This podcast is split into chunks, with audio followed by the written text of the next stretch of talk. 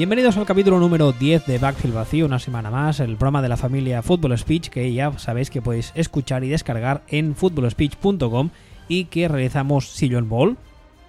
Muy buenas. Que en Twitter ya sabéis que es arroba Sillon Ball y yo mismo que en Twitter me podéis encontrar como arroba wbistuer. Ah, antes de empezar con el programa de hoy, en el que si escuchasteis la semana pasada ya sabéis que vamos a hablar de la AFC Norte, ah, me han pedido que haga un anuncio que me hace, me hace ilusión, no es algo bueno, no es algo bonito, pero es una, una iniciativa que la verdad es que la iniciativa en sí es muy chula, que se celebrará el próximo mes de abril. Es un torneo solidario de flag football que organiza el, campo, el, el Campus Pelicans, que es el único campamento de verano exclusivo de flag football que se celebra en Europa. Y lo hacen para ayudar a Paul, ¿Quién es Paul? Pues veréis, Paul es el hijo de Tony Molinos, que es un miembro de nuestra familia futbolística, es exjugador de Howlers y de Pionés.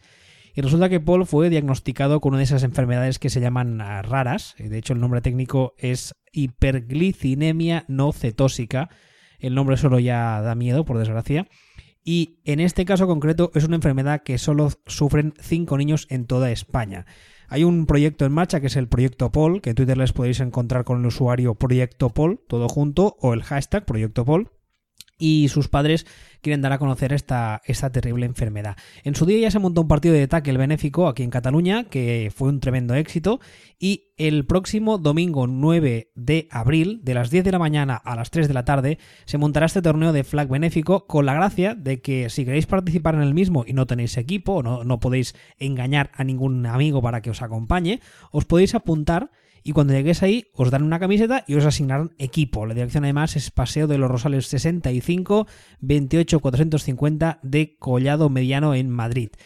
aparte de lo que acabo de decir, si os interesa más información en el post del programa, colgaré la misma información que acabo de contar con todos los enlaces correspondientes, así que no hace falta que mm, e-, echéis para atrás el programa.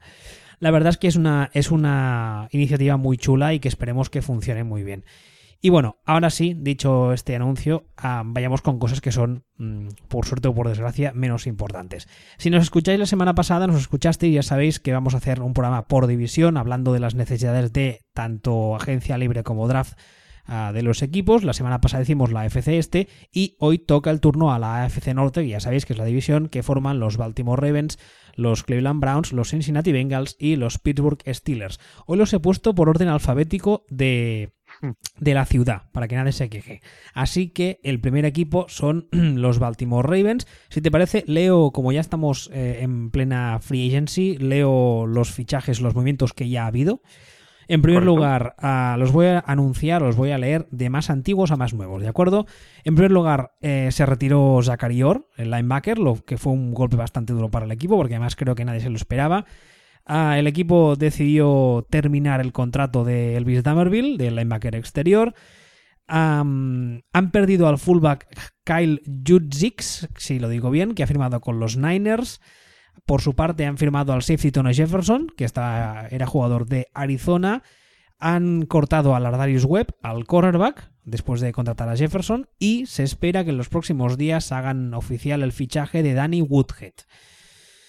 Bueno, dicho todo esto, mm, de los Ravens, ¿qué crees tú que es su necesidad número uno, tanto en agencia libre como draft, a día de hoy?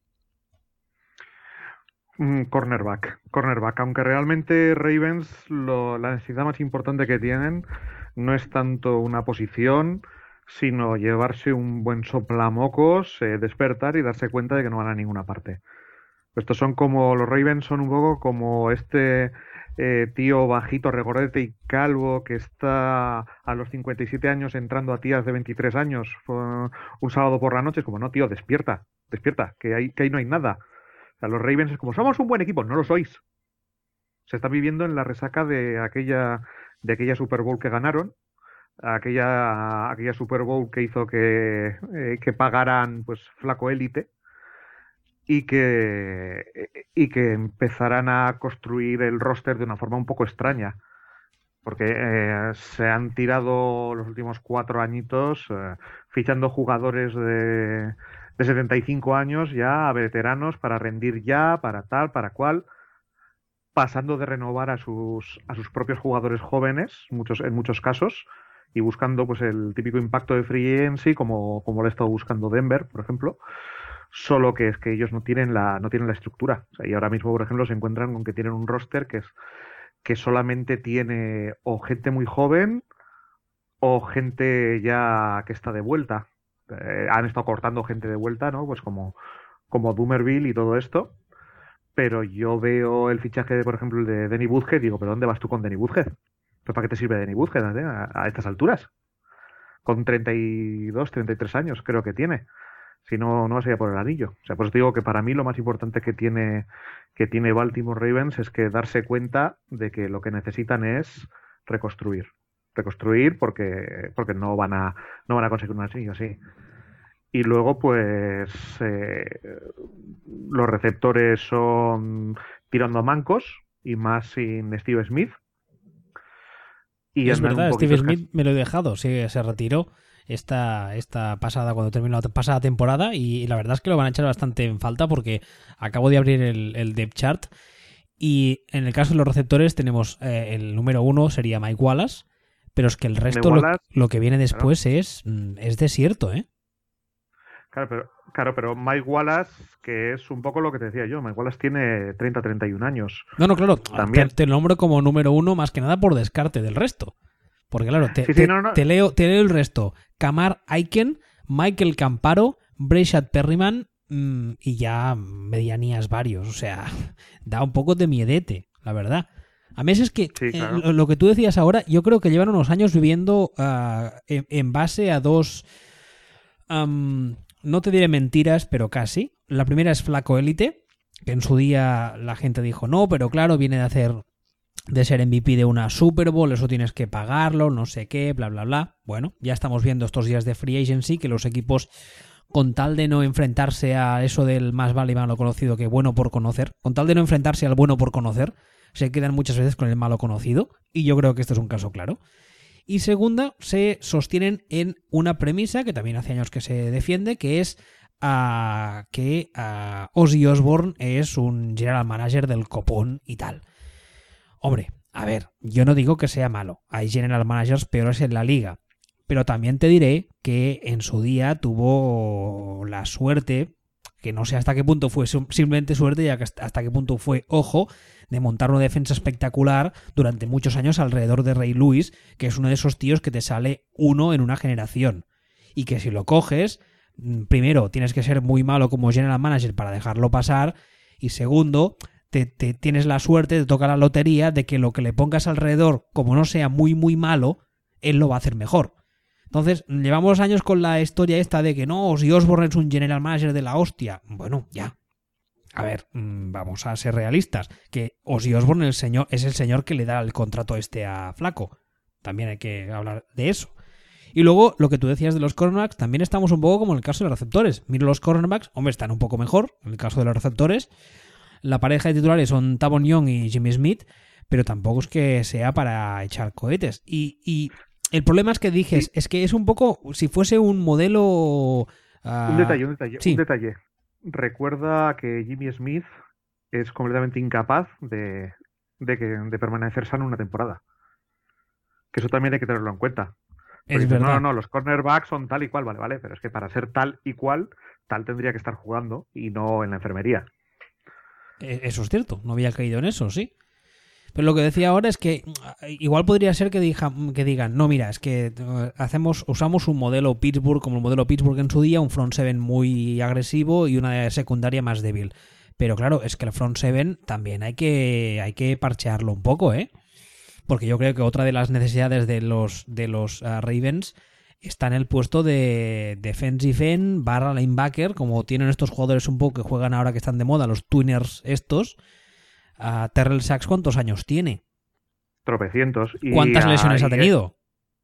Y a Elvis ya le han, ya le han invitado a, abandonar el edificio. Eh, se quedan, están solitos. Sí, es que claro, lees el resto de, de Depth Chart y estamos igual, ¿eh? eh en, teoría, eh, uno de los defensive tackles es Timmy Jernigan, luego de nose tackle está Brandon Williams, de defensive end Lawrence Guy, y luego ya vienen Terrell Sachs, CJ Mosley, Camel Correa, Albert McKellan, y claro, mm, bueno, Mm, no sé.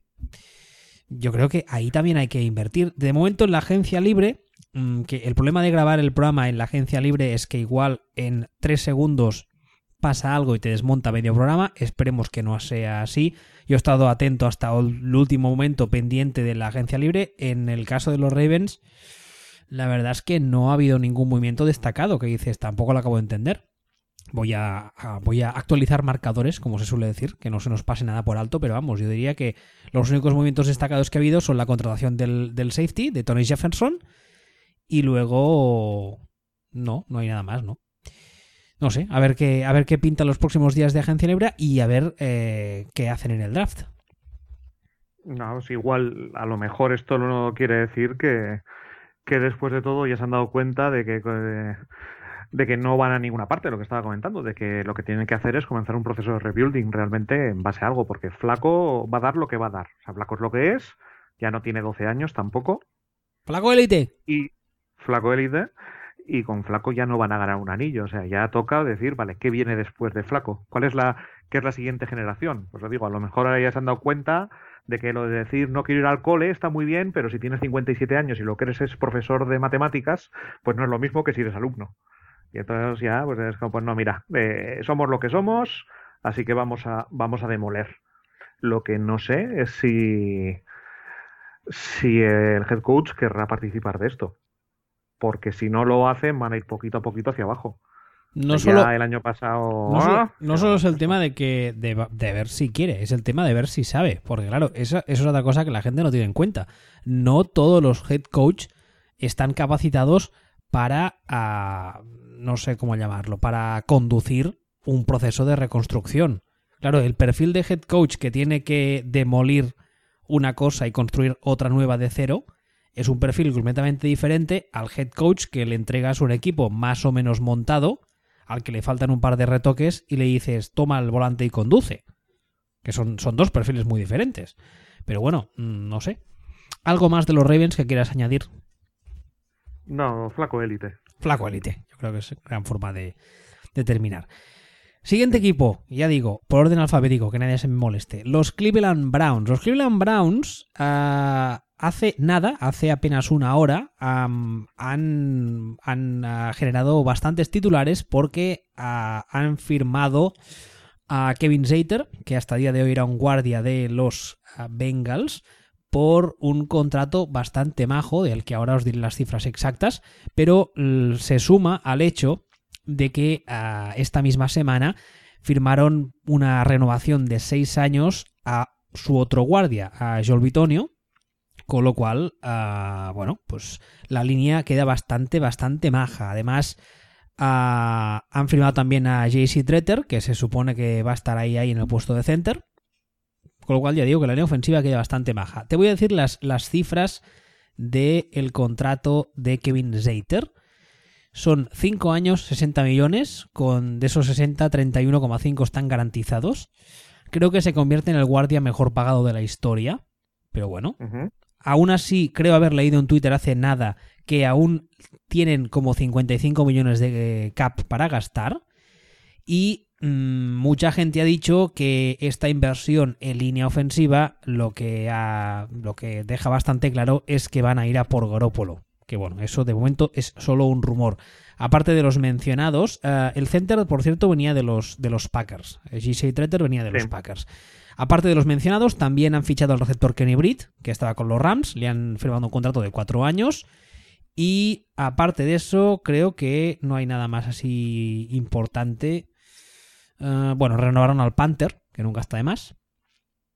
Y ya está, de momento ya está. Pero bueno, mm, la noticia destacada de los Browns es que han invertido en línea ofensiva y en nada, en una semana han montado una línea ofensiva que parece bastante maja.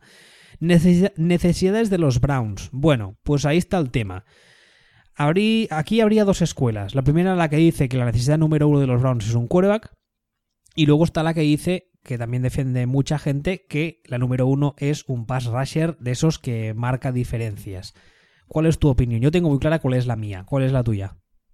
La mía es que lo último o lo anteúltimo es el quarterback. Estamos de acuerdo entonces. Que tú siempre tienes que montar todo. Y de hecho, no solo eso.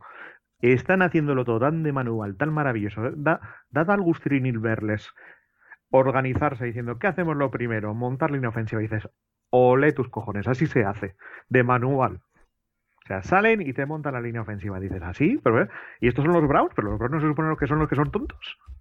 Luego, luego acertarán o no, pero de entrada es lo, de entrada es lo que se supone que, que dice, que dice el canon que hay que hacer. Entonces, para mí están haciéndolo todo perfecto. O sea, no tengo nada claro que, el tema de Garópolo. O sea, yo eso es un rumor, pues irán a por Garópolo o a por otros si les gusta. Pero si es que creen que hay algo que les gusta, pero lo están haciendo de momento para mí todo tan, tan, tan, tan bien que, no entiendo por qué. Y precisamente es lo que decías tú. O sea, eh, si Miles Garrett es lo que parece que es, eh, eh, y no hay ningún proyecto de ningún proyecto de quarterback que parezca merecedor de ese número uno. Si a lo mejor, eh, pues esto, Garópolo o quien sea, no convence, no parece que sea un proyecto a largo plazo, porque no hay que olvidar que, los Browns están buscando ser, un proyecto a largo plazo. Están, se están moviendo muy bien en este sentido.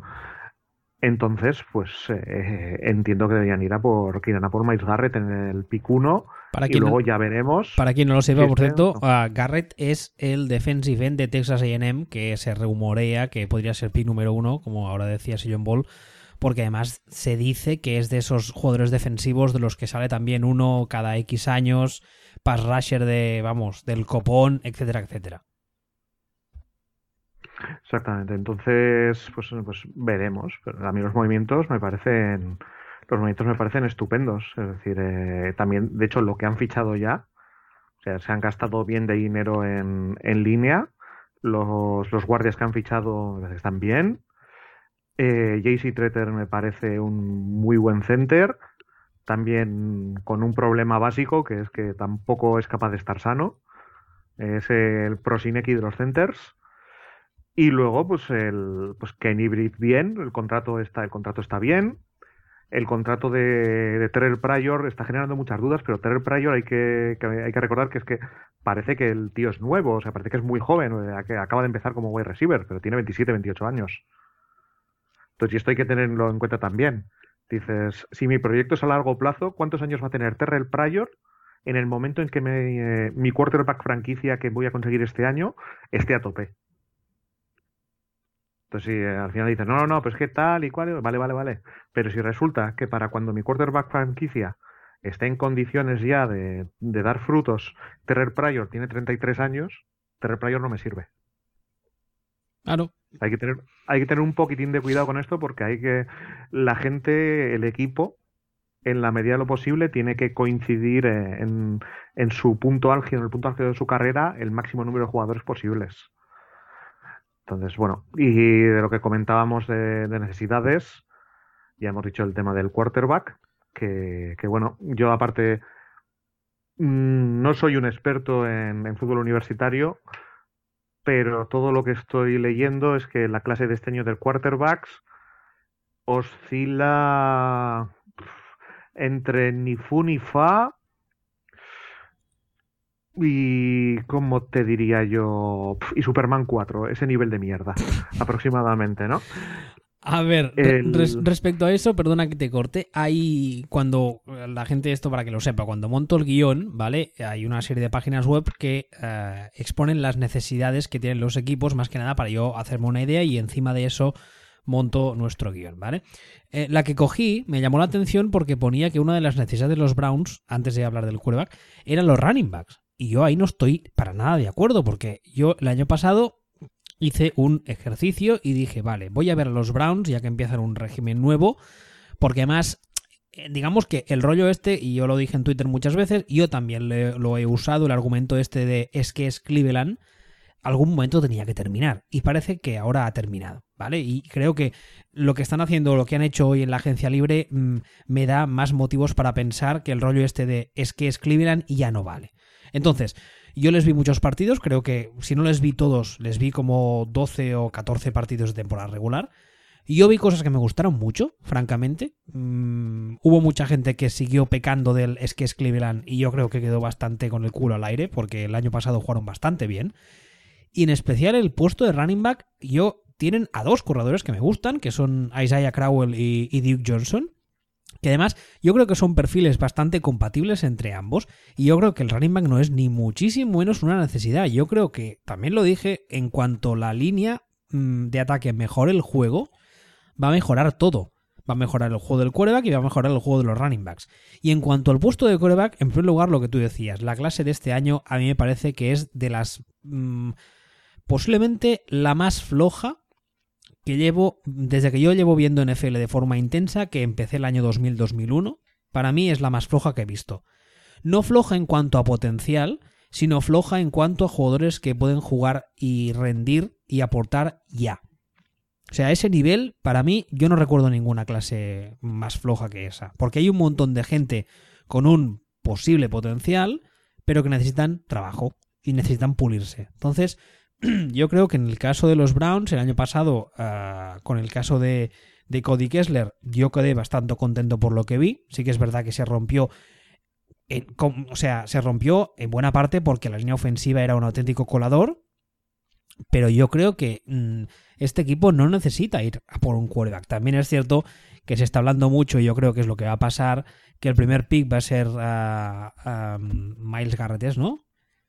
Miles Garrett. Y en el pick número 12 dicen que es muy posible que vayan a por un quarterback para eso, para empezar a pulirle y tal. No sé hasta qué punto eso es cierto. Pero si terminase el draft y Cleveland no hubiese ido a por un quarterback, a mí no me parecería un mal draft. No tiene, no tiene por qué ser un mal draft. Vamos, yo de todas formas eh, te voy a dar dos datos. Uno, uno es que, bueno, es un dato que me lo voy a inventar, porque lo leí una vez, así que lo voy a citar de memoria de un poco así, pero en quarterbacks seleccionados entre los números 10 y el número 30 del draft, la proporción de quarterbacks mierder es enorme. Y estoy dando datos imprecisos porque estoy comentándolo de memoria, pero vi la estadística hace un tiempo y lo que me, se me quedó fue que a partir del número 10 en el draft, los equipos que cogen quarterback ya van haciendo, eh, seleccionando gente que no vale, pero están desesperados y acaban cogiendo cosas. Y el dato que sí que te voy a dar sobre ese pick número 12, para poner como ejemplo sobre esto que te estoy diciendo, es que recuerdo un quarterback que fue número 12, que fue Christian Ponder. Joder. Y drogadura. Con ¿eh? esto, y claro, pero esto ejemplifica un poco lo que te estoy diciendo. Es, eh, es aquello de que, ¿no? Pues eh, el que es bueno, bueno, bueno, sale entre los 5 o 10 primeros, como mucho, mucho. Y luego a partir de ahí ya, pues cuando uno está desesperado, llega el número 12, el número 14, y coge uno que debería salir, salir el 60, pero lo coge porque, porque, está, porque está rayado. Pues no, tío, olvídate. Céntrate, coge lo que tienes que coger donde, donde lo tienes que coger. Y otra cosita te quería comentar sobre el tema del running back. Si antes eh, he comentado que los equipos deberían plantearse que todos sus jugadores, o la mayor parte de sus jugadores, deberían alcanzar el cenit de su juego de una forma más o menos acompasada, en una época más o menos eh, eh, parecida, si tú seleccionas un running back lo, primero, de lo primero en tu proceso de, reconstrucción, cuando tienes en cuenta que la esperanza de vida o la de un running back o la carrera de un running back dura más o menos lo mismo que La Mosca la Fruta o, una novia modelo de Leonardo DiCaprio, pues eh, para cuando tu equipo esté ya para ganar algo, tu running back está cojo y retirándose. Claro, pero es que en este caso tienen dos. Mm. Es que tienen dos que, más son novatos, novatos del año pasado, los dos. Claro, por eso te digo, o sea, no solo tienen dos, sino que para qué narices vas a coger una superestrella que no va a estar. Lo que tienes está perfecto de momento. Sí, a mí, también me lo parece ya, ya cogerás uno con el, en el puesto 25, si quieres coger, que en el puesto 25 podrías coger un pepino de running back, porque es una posición que realmente no tiene un premium en el draft, está bastante evaluada, ya lo cogerás dentro de 5 años cuando los que tienes ahora estén cojos. Claro, y ya, y ya está. Pero aparte de eso, no, no, no creo que lo hagan. O sea, me, sorprendería, aunque he visto, aunque yo esta semana estoy viendo una cantidad de salvajadas, estupideces y fichajes y, cosas raras que están haciendo los equipos, que digo yo, Dios, así, te va como te va, chavalote. Así te va como te va, que no vas a salir de la mierda en tu vida. La verdad es que de, momento lo que estoy viendo de Cleveland en esta agencia libre, especialmente hablando de, lo de hoy, de, de los dos fichajes de la ofensiva, me está pareciendo lo que tú decías al empezar, ¿no? Que está siendo como muy... Luego igual te sale mal, porque, bueno, porque los jugadores se pueden lesionar, porque no pueden igual llegar al vestuario y no hay química entre ellos, yo qué sé, mil cosas. pero al menos con el, con el manual en la mano, digamos, están siguiendo lo que dicta el, el sentido común y el manual en cuanto a monto una línea ofensiva decente y luego, si quiero meterle detrás a un quarterback, aunque no tenga experiencia, al menos sé que esa experiencia se va a, se va a pasar en aprender a jugar y no aprender a sobrevivir que es lo que muchas veces les pasa a los quarterbacks novatos y que por eso fracasan, no nos engañemos. Si cogemos los quarterbacks novatos de los últimos años y vemos los equipos donde han caído, las líneas ofensivas donde han caído, mmm, imagino que yo esa espinita la tendré toda la vida clavada por en su día a David Carr en Houston. Pero, o sea, ahora, por ejemplo, me acaba de venir en la cabeza el caso de Jacksonville. Jacksonville cogieron a, a Blake Bortles, que a mí no me parece un mal quarterback tampoco, quizá no superestrella no, pero un mal quarterback tampoco, y tiene una línea ofensiva que en los últimos años también ha sido tela marinera. Entonces, claro, si tu quarterback en cada jugada tiene que estar mm, más preocupado de que no le peguen en vez de leer, ¿qué coño va a aprender? ¿Cómo va a crecer como quarterback? Eso es impensable. Así que, no sé, veremos qué pasa, pero la verdad es que, oye, muy bien, estos, estos Browns mmm, no se parecen nada a lo que solían ser los Browns, oye. Sí, lo único, me gustaría comentar un detallito sobre los Browns, un último detalle, y es que el peligro máximo que les veo ahora mismo eh, viene de Hugh Jackson, viene del, viene del head coach, porque todas las declaraciones que está haciendo, todo lo que está comentando, yo estoy notando, a lo mejor me lo estoy imaginando, pero yo estoy teniendo la sensación de que le está entrando impaciencia, de que quiere ganar ya. Y está, y, es, y está en un proceso de rebuilding. Entonces, esa impaciencia de Hugh Jackson le puede llevar a ponerse pesado con, con, un quarterback, a ponerse pesado con una serie de cosas, de, de, de, meterse demasiada prisa a sí mismo y al equipo, que pueden terminar mal, que pueden terminar con los Browns muy, muy en zona de nadie. Pueden terminar con los Browns anclados en el, en el 6-10, en el, en el 7-9, por hacer intentar hacer cosas con demasiada prisa. Y ya te digo que que eh, llevo varios, bastante tiempo y la última semana o los últimos 15 días, bastante, bastante más, leyendo cosas a Hugh Jackson que digo, no, no, no, no, no, no, tío, espera, espera. Entiendo que tengas miedo a, a no sobrevivir a este proceso, pero tu trabajo es el proceso. Tu trabajo no es ganar mañana, porque te da igual este año a los Browns les da igual ganar cuatro partidos que ganar siete. Les da igual. Uh, Tienen que mantenerse en línea. Uh, perdón, perdón. Um, acabo de abrir Twitter. Leo Adam Schefter, que para quien no lo sepa es, es, el hombre. Um, está, ¿estás, ¿Estás sentado? Sí, sí. Lo, Hostia puta. Digo, vale, vale los, los, Texans acaban de tradear a Brock Osweiler y su segunda ronda de 10.018 a Cleveland Adoro a los Browns, adoro a los Browns. Lo estoy leyendo bien, ¿no? no lo no, adoro. No, no, puede ser. No, no puede, lo o sea, adoro. Va, va, lo, es, mar, es, es, maravilloso. Es maravilloso. Ah. O lo estoy leyendo mal o es maravilloso. Me estás diciendo que precisamente. Eh, eh, estoy, estoy, como, como estoy buscando, Browns, estoy buscando información porque es que no, no puede ser. No, o sea. Eh... No, no, es, es, es, perfecto, pero ¿qué es lo que te molesta? ¿Tú te no, no, no, yo, yo, estoy encantado. Lo que pasa es que, claro, el, lo, la argumentación que llevamos haciendo en los 10 últimos minutos se va a tomar por culo. Para nada, para nada. Los Browns saben que están en un proceso y que no van a ninguna parte. Y los Browns saben que no van a ganar y como no van a ganar, les da igual comerse el contrato de Osweiler porque se llevan una segunda ronda. Espérate, voy a abrir uh, RotoWall, que es la jefa para este tipo de es informaciones de último minuto. Sí, sí, sí, sí. Sí. Decir, Los Browns han adquirido a Brock Osweiler y eh, una segunda ronda de 10.018. Claro, es y, maravilloso. Y una sexta ronda de este draft a cambio de eh, el pick de cuarta ronda de los Texans de 2017. Bueno, no sé lo que estoy leyendo, pero bueno, la parte importante es que hemos facturado a Osweiler a los Browns. No, no, la parte importante es que los Browns os han sacado una segunda ronda a cambio de quitaros a de quitaros el contrato Osweiler para el que tenían sitio porque tenían tropecientos mil millones de límite salarial que tenían que rellenar obligados y ya está. O sea, bien para vosotros. Un sombrerazo para, para los Browns. Bueno, voy, a hacer una cosa que no sé si se haya hecho nunca en la historia de la radio, que es voy a explicar mientras tuiteo en directo, porque claro, tengo las notificaciones de Twitter que me están reventando. Así que mm, habla si quieres, llena 30 segundos porque necesito tuitear algo, porque claro, la gente está flipando y todo el mundo me está preguntando qué me parece. Y estoy, vamos, es que no me lo creo. Estoy en éxtasis ahora mismo. Nos acabamos de quitar de encima el inútil de Osweiler. No me lo puedo creer. ¿No? Pues es que realmente es lo que te estoy comentando, es que realmente no hay mucho más que decir. Es, eh, es un traspaso en el que en el que Houston gana, gana porque se quita a Osweiler, en lugar de tener que comérselo, y los Browns ganan primero porque demuestran que saben perfectamente lo que están haciendo y a dónde van, y ganan una y ganan una segunda ronda.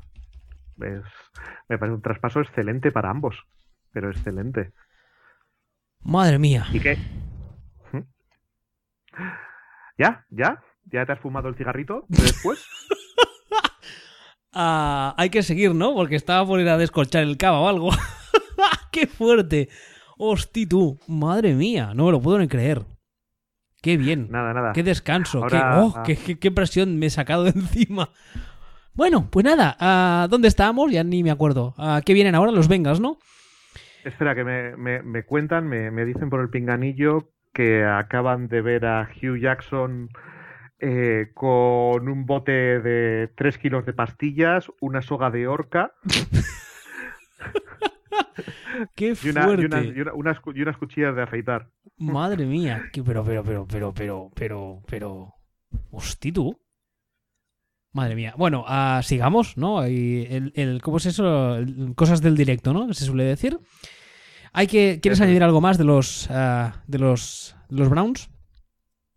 No, nada, ya he dicho lo que tenía que decir. Que, que me encanta, me encanta. Están, están jugando, están jugando al Moneyball, están eh, haciendo, están jugando al PC fútbol si el PC fútbol fuera de fútbol americano. Control V, control V. Se lo está pasando. Vamos, sí. Así que nada, pasamos a, pasamos a los siguientes. Sí, hombre, sí, los Cincinnati Bengals. A ver, en el caso de los Bengals ah, hay una información más importante que ninguna y es que en apenas tres días han perdido a dos de sus líneas de ataque titulares. Primero Kevin Zader, como decíamos ahora, se ha ido a los Browns, de los que hablábamos hace un momento. Y luego Andrew Whitworth ha firmado con los Rams. Entonces, ahora mismo, aparte de esas dos pérdidas, uh, tituaba, no, tuiteaba hoy mismo Jason Lacánfora de CBS que el equipo está, está centrado en renovar a de Kirkpatrick, al cornerback, y que parece que van a ofrecerle una cantidad de dinero bastante maja para que, para que así sea, y que además han renovado al receptor Brandon Laffel por un contrato de dos años. Aparte de eso, Déjame que mire, porque claro, es el problema de la agencia libre, que cada tres segundos cambia todo. En principio mm, han perdido también a Domatapeco, al defensive tackle, que quizá no estaba rindiendo al nivel de otros años, pero seguía siendo titular, que se ha ido los Vikings. Y ah, le han hecho una oferta a TJ Johnson, que es ah, center, que es agente libre, que todavía no se sabe cómo resultará. En el caso de las necesidades de los Bengals, ah, aquí tengo listadas que la primera es cornerback. No sé si estás tú muy de acuerdo. La verdad es que los cornerbacks ahora mismo estamos pendientes de que Kirkpatrick uh, le renueven y el otro sería Adam Jones. Bueno, Adam Jones que creo que vuelve a estar sancionado a perpetuidad, ¿no? Más bien, más bien. Con lo cual, ahora mismo el único cornerback que tienen los Bengals es ninguno, porque Adam Jones está sancionado y Kirkpatrick técnicamente no es de los Bengals, porque no está, no está bajo contrato. Que en principio imagino que, intentarán mm, renovarle de todas, todas, pero bueno. Sí que es verdad que habría que pensar en un cornerback, si no en agencia libre, al menos en el draft, ni que sea para tenerle al otro lado de Kirkpatrick y para suplir a Adam Jones, porque el resto ah, aquí, según Orlats, la segunda unidad de cornerbacks son Josh Shaw y Darkis Denart. Mm, yo te diría que, bueno, lo primero que te diría es que me encanta que por orden alfabético hayas puesto primero a los Browns antes que a los Bengals. Ah, es verdad, van antes los Bengals, sí, sí, es verdad. Y lo segundo que te diría es que, que es línea ofensiva. Que para lo que los Bengals necesitan línea ofensiva antes que nada y entre otras cosas necesitan línea ofensiva antes que nada porque los Bengals para mí son el equipo que más pinta tiene de, de fin de ciclo de irse completamente a la mierda y tener que y, y tomar conciencia este año de que se han ido a la mierda. El año pasado eh, hicieron un 6-9 si mal no recuerdo y un 6-9-1 una cosa de estas y era, bueno, sí, vamos, no vamos, es un año de bajón. No, no es un año de bajón. Del equipo que tenías hace tres años al equipo que tienes ahora, solo te queda Ron Wesley, poco más. O sea, no vas a, no, no vas a ninguna parte. El bajón de talento es brutal, brutal. Entonces vete planteando, vete planteándote a ver qué haces y vete planteándote eh, el psicólogo que, el psicólogo que le vas a tener que acabar, que, acabar poniendo a, a tu wide receiver estrella. Que el pobre, pues es, hay serias posibilidades de que se quiera acabar suicidando con el equipo que tienes ahora mismo. Pues no, vas a no vas a ninguna parte. Y Green va a decir, ¿y yo qué? Si estoy aquí solo. Igual se irá a tomar copas, ahí con, a tomar whisky con, con Tyler Iffer diciendo, ¿te acuerdas cuando éramos un buen equipo? ¿Te acuerdas cuando, cuando pintábamos algo? Y ahora solamente nos queda el pelirrojo este para tirarnos mandarinas. Y porque somos buenos y las cogemos, porque si no, es nada. Que, claro, es que esa es otra. Es un poco una, una historia parecida a la que hablamos antes de, de Baltimore, con la diferencia de que Flaco tiene un anillo y que yo creo que es mejor que Andy Dalton.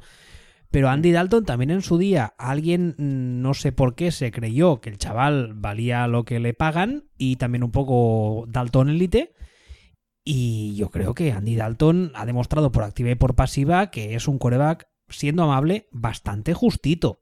Y esta es una pelea que he tenido por activa y por pasiva con los fans de los Bengals a, través de Twitter, que hay muchos fans de los Bengals que le tienen un pedestal y no acabo de entender por qué. Porque su récord de playoff ah, es, si no recuerdo mal, 0-7. Estoy hablando de memoria, que es lo que nunca se debe hacer, pero diría que es 0-7. No, tiene, tiene, el mismo tiene, el mismo récord más o menos que, el Paris Saint Germain en el Camp Nou, una cosa así. entonces, el, entonces el tema de Andy Dalton, a mí Andy Dalton me ha demostrado que si tiene una línea ofensiva que le da tiempo y tal, puede ser apañadete. No te voy a decir que sea élite ni mucho menos, pero puede puede dar el pego. No puede, puede no apestar.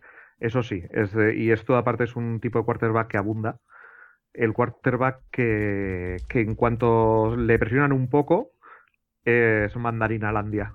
Y Andy Dalton para mí encaja muchísimo en eso. Entonces, ¿cuál es el problema que va, que va a tener este año eh, perdón, eh, Cincinnati? Que lo que necesitan porque han perdido completamente es línea ofensiva. Entonces esto va a ser el circo del sol. Con Andy, con Andy Dalton, que se acerquen a sacudirle, haciendo, haciendo el ridículo constantemente. Es que no, no me sorprendería que en un momento determinado dijeran los Bengals, oye, pues, oye, ¿y por qué no probamos al macarrón este? Si, si total, si total, tampoco, cuando ha salido tampoco lo ha hecho tan mal. Es, eh, ya digo, porque la diferencia con Baltimore es que para mí Cincinnati está un año más adelantado en el tema que Baltimore. O sea, eh, eh, el año que creo que Baltimore va a tener este año es el que tuvo Cincinnati el año pasado. Y Cincinnati este año yo creo que va a hacer catapún y ir al pozo. Una cosa así. Cincinnati, la verdad es que yo llevo años esperando que se peguen el gran hostiazo y que la cosa explote y que sea en plan, bueno. Además es que la, la FC Norte yo creo que está en un momento, ah, en un momento clave de cambio de régimen, porque Baltimore ya no es ni mucho menos lo que era. Cleveland, yo creo que después de lo que estamos viendo hoy, está haciendo las cosas en una dirección muy buena. Pittsburgh sigue mandando, pero está a un golpe más a Big Ben de decir se acabó lo que se daba, que ahora, hablaremos de ellos. Entonces está un poco cambiando, cambiando las tornas en esta división y yo creo que Cincinnati no son conscientes de que están mucho peor de lo que ellos creen. Por cierto, un, inciso, aquí somos como los programas importantes de radio. Acabo de plantear una encuesta en directo desde el programa. ¿Hay gol en las gaunas? ¿Hay gol en las gaunas otra vez? Exactamente, gol en las gaunas porque la gente, claro, me está petando las notificaciones como es normal. Como es normal. Ah, perdón, volvamos a Cincinnati. ¿Qué, ¿Qué, decías de Cincinnati? Aparte de la línea ofensiva, que es obvio después de haber perdido a los dos, y que además es que si Dalton de normal ya es malo, sin una línea ofensiva que le aguante puede ser, vamos, puede ser la risión. El cornerback, como os he dicho, está pendiente de la renovación de Kirkpatrick, que mm, con la sanción de, de Pac-Man Jones hay que renovarle sí o sí, y además parece que la gerencia está por ello, aunque tenga que darle pasta, pasta gansa. Y luego, otra de las necesidades que he visto en varias webs es el tema de los linebackers. Lo que pasa es que más que linebackers, yo hablaría de la línea. Bueno, claro, la defensiva tiene a Gino Atkins y a Carlos Dunlap. Ha perdido a Peco, pero en principio no era el punto fuerte de esa línea ofensiva, defensiva, perdón. Los, uh, los linebackers ahora mismo son Carlos Dansby, que también tiene 49 años y podría ser mi padre, Mawaluga y uh, Bart Flick, si no está sancionado esta vez. No, ¿verdad? Este año se ha portado bien. Creo que se ha portado bien, sí.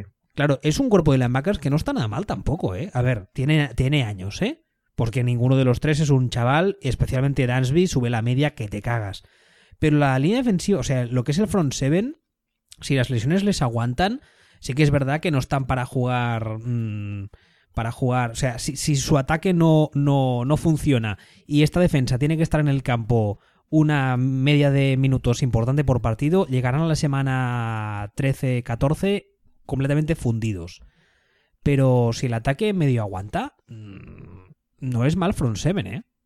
Para nada. No, no es, no, no es mal front seven. Lo que pasa es que es un front seven que todos oscilan, bueno, quitando alguno que sale un poco de madre, todos oscilan en, esa, en ese rango de, de 28 o 30 años, que quiere decir, tengo que ganar ahora. Tengo que ganar ahora porque tengo que ganar ahora. Y no van a ganar ahora. No van a ganar ahora porque no tienen línea ofensiva, porque no tienen tal, porque no tienen cual. Y se van a aguantar un poquito, porque realmente, o sea, no es que no sea un mal front seven, es un muy buen front seven. Realmente. A mí es un front seven que me gusta. Pero lo único que solo tienen eso, eso es lo único que tiene el equipo. Entonces, tienen, eso les va a aguantar en esas posiciones que es que no van a entrar en playoffs. O sea, entre no hago el ridículo, no hago el ridículo, sin terminar de, sin terminar de caer del todo, pero no, pero no van a ir a ninguna parte. Y van a estar completamente perdidos, pues entre las cuatro y seis victorias, si quieres. Siete si tienen un año, un año descomunal. Y para eso necesitarían que estos estuvieran completamente a, a reventarlo. Y no, y no lo van a estar. Sea, no lo van a estar porque porque ya tienen esta edad en la que cuidadito con cuidadito con ello. Los que más aguantan normalmente es la, es la, línea defensiva, o sea, perdón, la línea ofensiva es la posición que suele tener más, más longevidad y es lo que no tienen. Los, al final, los defensive tackles y estas cosas, alrededor de los 30 años, como mucho, se pegan el morrazo y se van a la porra. O sea, desaparecen, pierden la explosividad todo lo que son los lo que son el, front seven defensivo generalmente. Es muy difícil que por encima de los 30 funcionen. Por supuesto que los hay o sea no hay es cuestión de decir no menuda tontería eh, Julius Peppers eh, estudió con el general Espartero y resulta que todavía funciona con 57.500 años. Hombre ya ya hombre sí claro pues fulanito y menganito y el otro y el otro pero el periodo de vida efectivo del, de, la, de los front seven eh, defensivos pues no suele ser tan largo. Yo, si fuese el, el, GM de los Bengals, estoy aquí mirando por encima el, el depth chart y si quieren intentar llevarse la FC Norte, aprovechando que este año, como digo, parece que va a haber un cambio de régimen y hay una especie de vacío de poder, y acabar de, de reventar los, eh, los miembros que tienen, yo iría por línea ofensiva en el draft mm, y luego iría... Hay, hay, un problema, hay un problema, y es que es extremadamente raro que una línea ofensiva en el draft funcione bien el primer año. Sí, eso estaba pensando. Los, los, líneas ofensivos tienden a ser también una posición que sí, son más longevos, como he dicho, pero también tienden a tardar más en aprender los fundamentos. Es que claro, han, perdido el lado. El lado. No, han perdido los dos guardias, ¿verdad? Qué putada. Han perdido los dos guardias. No es que hayan perdido un lado entero, que dices, bueno, es que entonces sé que tengo la debilidad en un lado, corro por el otro, no sé qué, no, no. Han perdido ambos guardias titulares. Vaya putadón. No, han perdido, perdón, han perdido el guardia derecho y el tackle izquierdo, aún peor. O sea, tela marinera. Tela marinera. El de, lo de los Bengals, la verdad es que no, no sé cómo van a solucionarlo, ¿eh? No, no, lo ve, no le veo una solución, o sea, le veo una solución a largo plazo, pero para este año que viene, yo creo que les espera un año bastante duro los ante los Bengals. Ojalá me equivoque, pero. Pues a ver, como no, como no compren un par de cámaras hiperbáricas para, para E. Green y Tyler Eifer y los tengan entre algodones ahí eh, en, criogenizados y los saquen solo para los partidos, porque en cuanto uno de ellos dos se rompa una uña ya no tienen ataque. No. Y creo que incluso con ellos no tienen ataque. Porque en cuanto vea el pelirrojo que se le acercan un poquito, va a decir, oh Dios mío, va a lanzar la pelota para arriba y que la coja el que llegue, que normalmente suele ser el Green, pero no tiene por qué cogerla siempre. Complicadete. Para mí, muy complicadete. Es decir, y esto que estoy diciendo, sé que no coincide con el, con el análisis general, que suele ser muy optimista con los Vengas. Suele ser muy, van a tirar para arriba. No, para mí, están yendo hacia abajo. Sí, para mí también. Por cierto, acabo de poner, como somos ya como la COPE o como una de estas cadenas importantes, acabo de poner una encuesta en Twitter en directo. he puesto, uh, dice Sion Ball que el fichaje de Osweiler para Cleveland es cojonudo para seguir reconstruyendo. Dos opciones, sí o no. Y eh, de 14 votos, el 71% dice que sí, opina como tú. O sea que ya lo sabes. Sí, bueno, ese, a, veces la, eh, a veces pues, cuando uno tiene razón, tiene razón, aunque no suele tenerla. Exactamente. Bueno, y el último, perdón, no sé si quería señalar algo más de los Bengals. No, nada más. Y el último equipo de esta AFC Norte son ah, los Pittsburgh Steelers, que como decía ahora, en principio son los que tienen que partir el bacalao ah, al menos esa temporada, pero también es un equipo que la media de edad creo que debe estar en los 63 años como poco. En el caso de los Steelers, uh, Livion Bell ha declarado hoy o ayer, no recuerdo, que no le importa jugar una temporada más bajo el franchise tag, porque recordemos que sigue sin, sin firmar. El equipo dijo que su intención era firmarle un contrato de larga duración, pero uh, bueno, se firmó a Antonio Brown, el receptor, por un contrato de 5 años. Se ha cortado al cornerback Justin Gilbert. Se ha renovado también a James Harrison para dos años más, que este también es de los que sube la media de edad del equipo, porque podría ser mi abuelo, si mi abuelo estuviese en la forma física que está este señor. Y uh, el tackle Ryan Harris se ha retirado después de 10 años. Entonces, en el caso de los Steelers, creo que la necesidad número uno es quarterback y la gente dirá, quarterback, si tiene a Big Ben es muy bueno. Mm, ya, bueno, pero Big Ben ya ha demostrado este año y el anterior que le quedan dos telediarios, que se rompe también con cierta facilidad. Sean Landry ya ha demostrado que mm, no es precisamente el futuro de esta franquicia. Y hay que empezar a pensar en un quarterback más que nada porque si tiene que aprender tras Big Ben, a Big Ben, insisto, le queda nada. Entonces yo creo que la necesidad más importante para este equipo, creo yo personalmente, es eh, ir a por un quarterback en el draft. No sé qué, te parece a ti. Pues todo lo contrario, porque creo que el equipo se les va a caer en, también en tres años, dos años, entero, por, por edad, básicamente. Y creo que en ese momento, da igual a quién pongas ahí, el equipo va a ser un desastre porque no van a tener, no va a tener nada. es que van a cumplir todos la línea ofensiva, eh, más menos. Está bien montado porque más menos la línea ofensiva, pues eh, por edad y tal, pues es lo que han estado ahora y va a llegar y bien y puede ir tirando, pero todo la, toda la defensa, todo el resto del equipo no les va, no les va a funcionar. Y para colmo, la secundaria que han estado seleccionando últimamente o cuaja este año o han resultado de un nivel de selecciones altas mierder, nivel, nivel Packers en cuanto a los cornerbacks de los últimos años. Así que yo te diría que ahora mismo, es decir, tú planteate, eh, si selecciona ahora mismo este año, seleccionara Pittsburgh a un quarterback, pongamos en el puesto veintitantos que, que tienen o incluso en segunda ronda, tú lo que me dices es, estaría tres años eh, detrás de detrás, o dos años detrás de Rodlisberger. Probablemente jugando cuatro o cinco partidos al año, que es lo que Robocop, pues no jugaría. Y dentro de dos años, tres años, tomaría el relevo. Probablemente dos años, por, que sería cuando Rodlisberger ya no tendría que devolver, que devolver dinero a, a Pittsburgh. Y entonces, eh, ¿qué habría en la defensa? ¿A quién le pasaría el balón? Dice Antonio Brown. Vale, muy bien. ¿Y habría algo más en el equipo? Sería un quarterback detrás de una línea ofensiva y sería con tres años de experiencia y tendría que reconstruir el equipo. Y según lo estoy diciendo, me está sonando hasta bien el plan. Cambio de opinión, voy a estar hasta de acuerdo contigo. ¿Sí? ¿Sí, las cosas del directo, amigos. a ver, es, que, es que yo creo que hay, el, problema de ir a por un quarterback este año es que todo, yo creo que todos, todos son quarterbacks por pulir. Entonces, eso es un problema y a la vez es, algo, es, es, algo positivo en el sentido de que, como tienes que tenerlo en principio en el banquillo, porque a día de hoy el titular sigue siendo Big Ben, no te importa que esté por pulir. Pero claro, ¿quién nos asegura que Big Ben la media temporada que viene no se rompe y el chaval ya tiene que jugar ocho partidos? Que si solo son ocho, mira. Pero ¿quién nos asegura que la temporada que viene Big Ben no es la última sí o sí, cuando en teoría quieren que dure dos o tres años más? Entonces, bueno, mm, puede ser que, en un año el quarterback nuevo aprenda lo suficiente o puede ser que salga antes de tiempo. Eso no lo sé.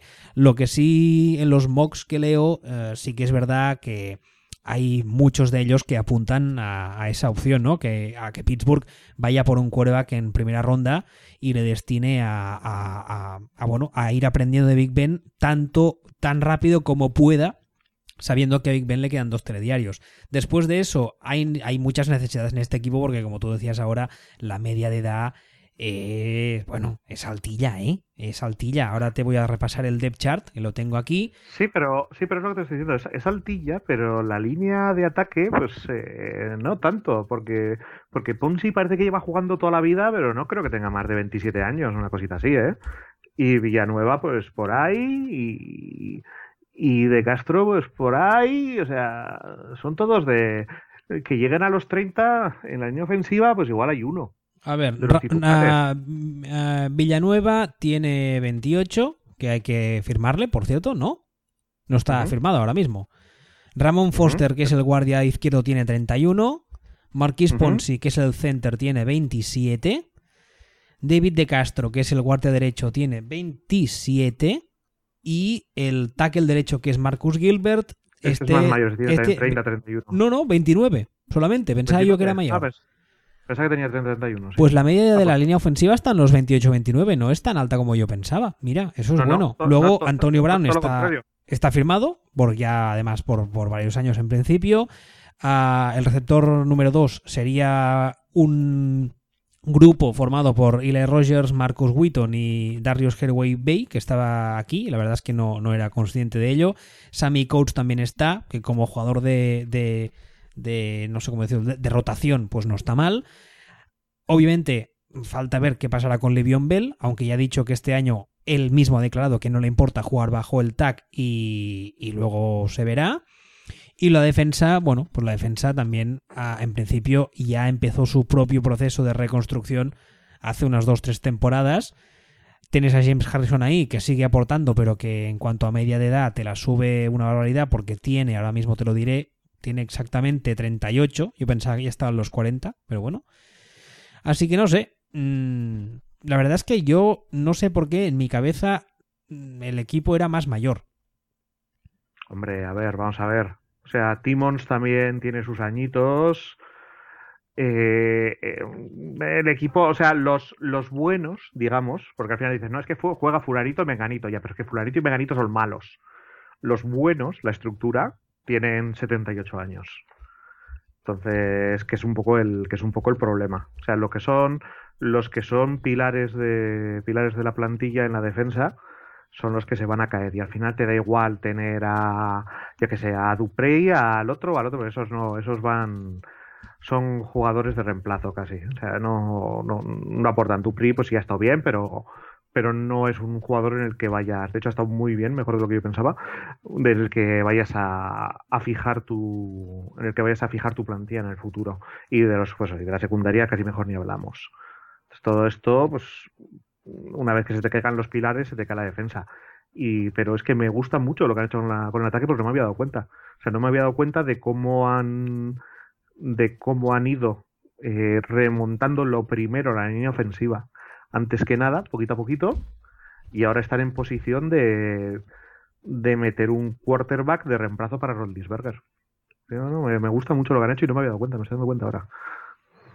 Bueno, falta ver, falta ver los, los, próximos días de agencia libre porque la verdad es que los Steelers, los cabrones, nos están moviendo mucho. Aparte, obviamente, de la renovación de Antonio Brown por cinco años. Además, no sé los detalles exactos a nivel monetario, ahora te los diré, son uh, cuatro años, no cinco, cuatro años, 68 millones de dólares. Uh, hay un bonus por firmar de 19 y el garantizado no lo pone aquí. Mm, mm, mm, no lo pone el garantizado. Tendría que buscarlo, ahora mismo no está.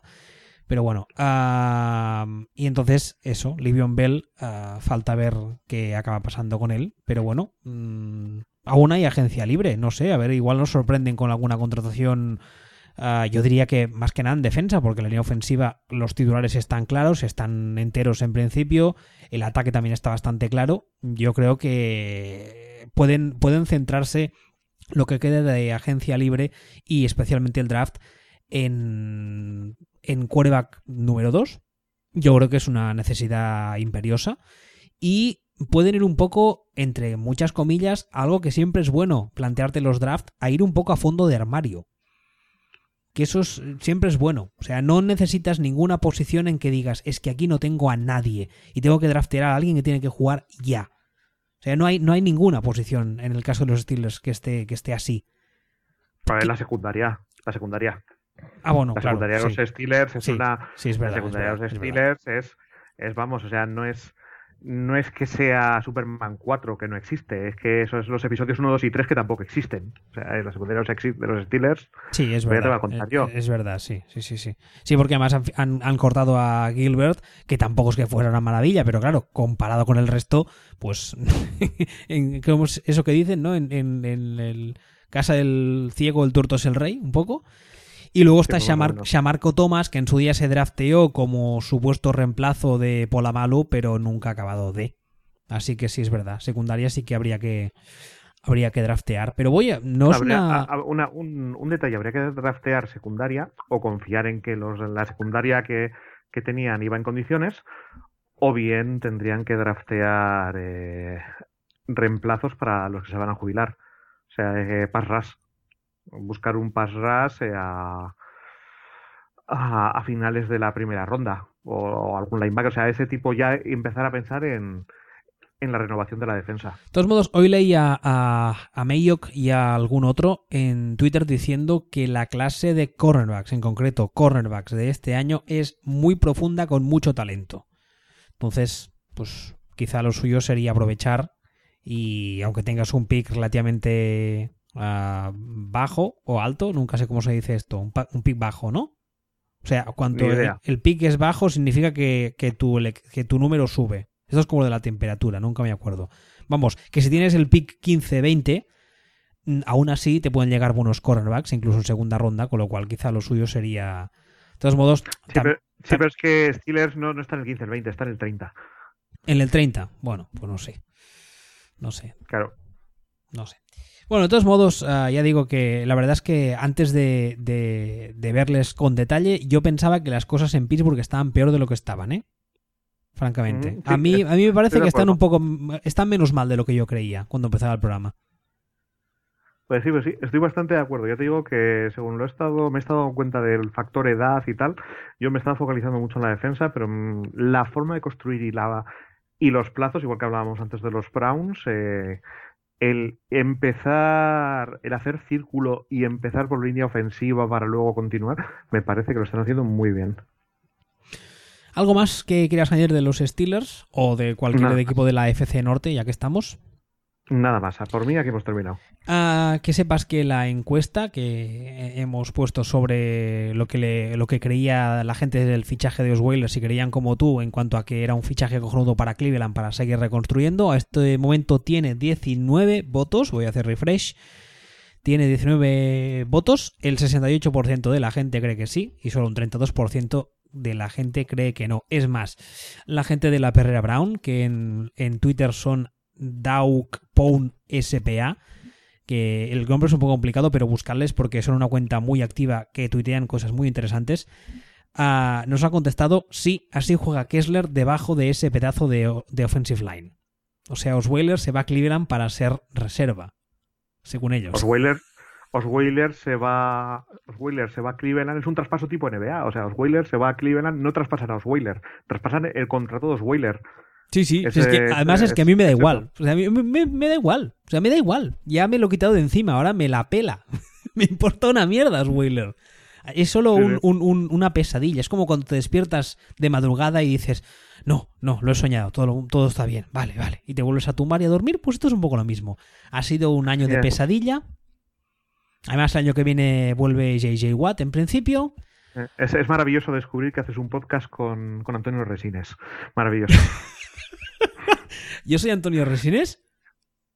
Supongo, bueno. Entonces, ¿tú, eres, ¿tú eres Bonilla? No, pero bueno, pasemos de tema. mayormente.